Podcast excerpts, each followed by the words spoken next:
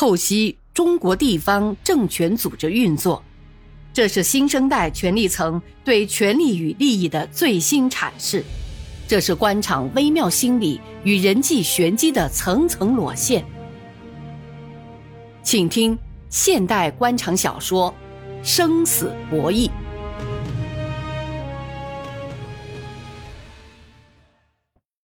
散会后，李树生把周建明留下来。他们一起上楼，来到李树生的房间。省委考察组来新阳的日期确定了吗？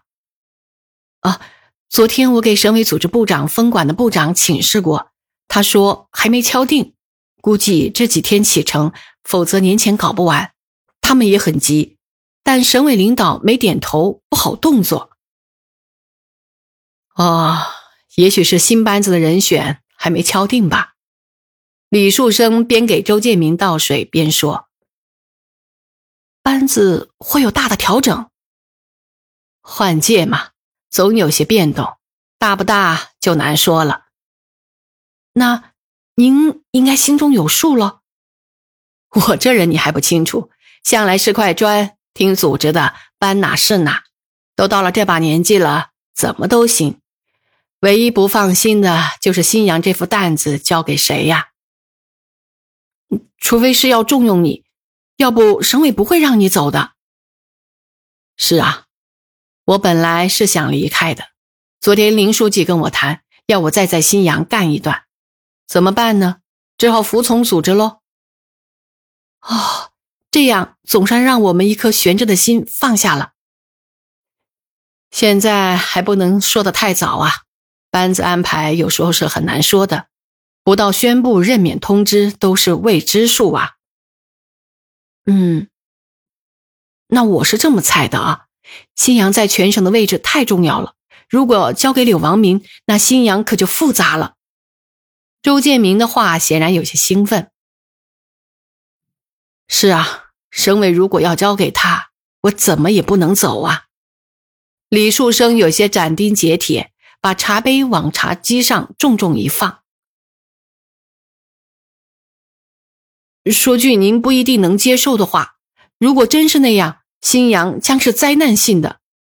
您这个市委书记尽管在任内做了很多得民心的事，可交班的失败将全部抵消。周建明想用激将的方法坚定李树生留在新阳市工作的决心，阻止柳王明的图谋得逞。可李树生是个思辨型的性格，不是容易激怒的人。现在的情况很复杂呀，省委自己也有很多难言的苦衷，尤其在干部问题上。柳王明这样跑上跑下、软磨硬送、套近乎、假汇报，他的一些观点已经影响了一部分省委省领导，也难说。你知道，省领导难得下来，也很难详细了解干部的实际情况，但他们有决定干部任用的自由裁量权。而了解干部的是群众，是组织部门，可群众说了不算，组织部说了也不算，这就让一些常在领导身边转的人捞了好处。他们说领导喜欢听的，做领导喜欢看的，接触领导多，对领导的所思所好所想就心中有数，做出来的事自然就符合领导的意图了。那这种情况不改变，我们身边。怎么能凝聚人才呀？我呢，这些年之所以在干部安排上一定要你们组织部发挥作用，就是为了防止我们这些领导在用人问题上出偏差呀。这方面出偏差，影响太坏了，对党的形象损害也很大。周建明点点头。咱不说这个了，说说考察的准备工作吧。那个参加民意测验的名单，你给他们几个书记看了吗？他们有什么意见没有？呃呃，其他书记没意见，只是柳王明提出参加的老同志面要大一些，应当让副厅以上的人都参加。那按党政干部选拔任用条例的规定参加吗？条例是怎么说的？呃，条例没有规定退下来的什么级别的干部可以参加推荐和评测。按各地做法是，在条例规定的其他中列上部分退下来的老同志，但一般是近年退下来的。哦，那近是什么个概念呢？嗯，这只能是参照外地的做法，或者请示考察组的意见。哼，他真这个是有缘由的，因为他在老同志中花了些心血拉选票，知道吗？今年中秋节给每个老同志送了一份不薄的礼品，还让木子李在老同志中串联，为他游说。嗯。我也有所耳闻，但知道的不如您多。那这件事您怎么定呢？明天书记碰头会上要研究，你有个意见，我就好汇报啊。这样吧，你先查查条例，严格按条例规定的对象参加。近两年不就是三年五年，更不是十年八年。木子李退休十几年了，就不应该在此之列。嗯，可您要有思想准备。既然柳王明花了那样的心血拉老同志的票，他一定会找理由来坚持这一条。他一坚持，刘茂盛肯定会跟着支持。刘茂盛也可能，但也不一定。你没察觉柳王明最近对刘茂盛的态度起了些变化吗？啊，呃，看不出，为什么呀？柳王明给自己安排了个市委书记，就考虑市长的人选。可他把这个市长的岗位许了三个人的愿望：一是省里的一个厅长，是柳割头换颈的兄弟；二是彭长青。你没发现吗？彭长青最近常与他套近乎。第三才是刘茂盛。他这次去省委找领导推荐时，又把刘茂盛去掉了，只推荐省厅那个厅长。说：“万一非要在新阳产生市长，则只有彭长青，根本不提刘茂盛三个字。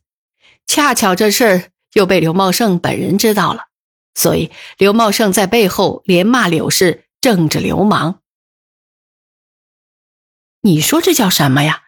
真是黑道上的那一套，当面是人，背后是鬼。”柳王明最近去了几趟省委，找主要领导。一呢是活动自己当书记，二呢是向领导汇报市委其他领导的情况，向省委推举他认为可以进班子的人选。当然，他是要是当了书记，就要考虑搭建他的班底。我无所谓啊，我看你也不要太被动了，要主动找一下省委领导，说说自己的想法。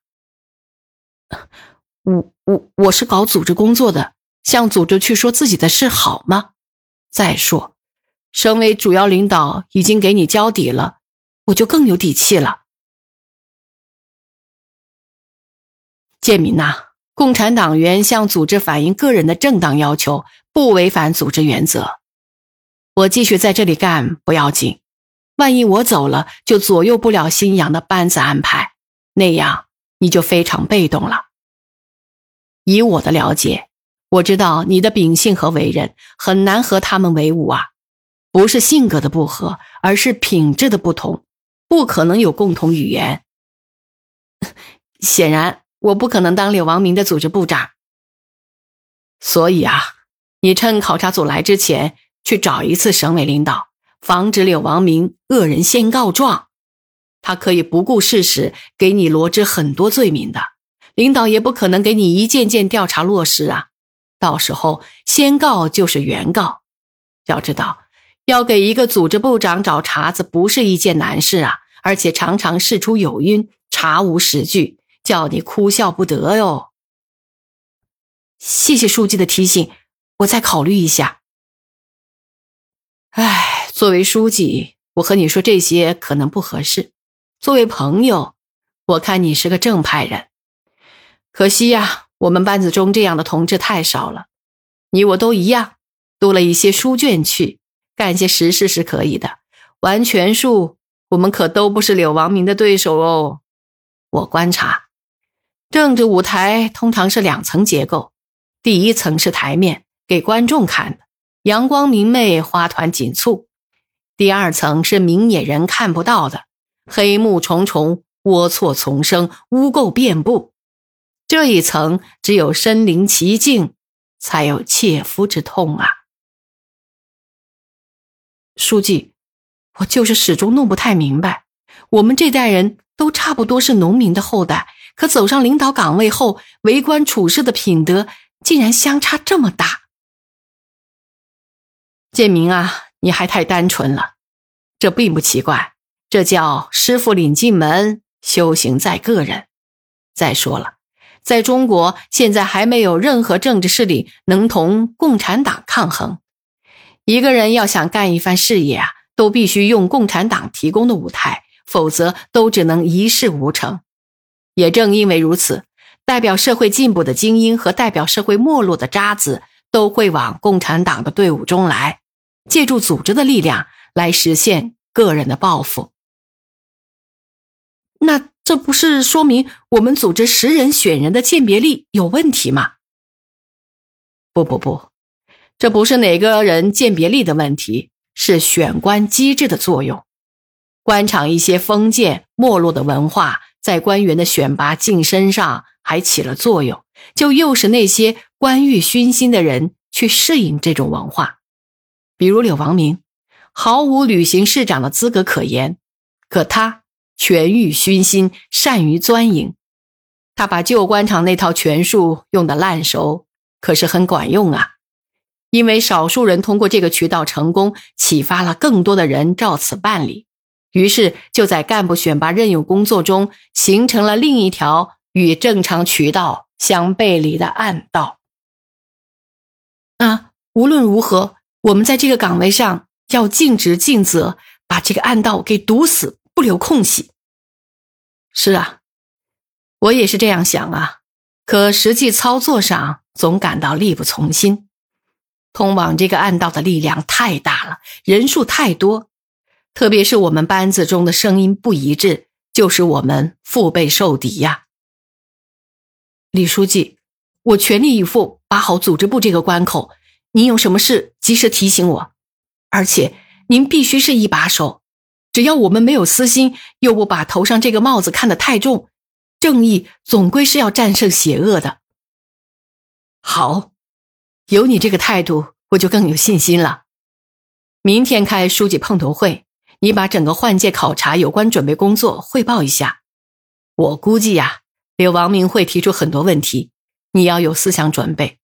焦点是他精心安排的对象能否能参加民主推荐和民意测验。我看，不管他怎样出难题，终归要符合条例的规定才行。好，我仔细考虑一下，做些准备。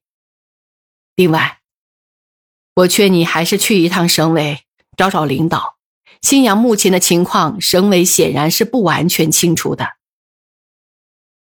在周建明离开的时候，李树生再次提醒他，周建明不好说什么，只好点点头。其实，他一星期前在省委参加全省选拔妇女干部工作座谈会时，找过省委林书记。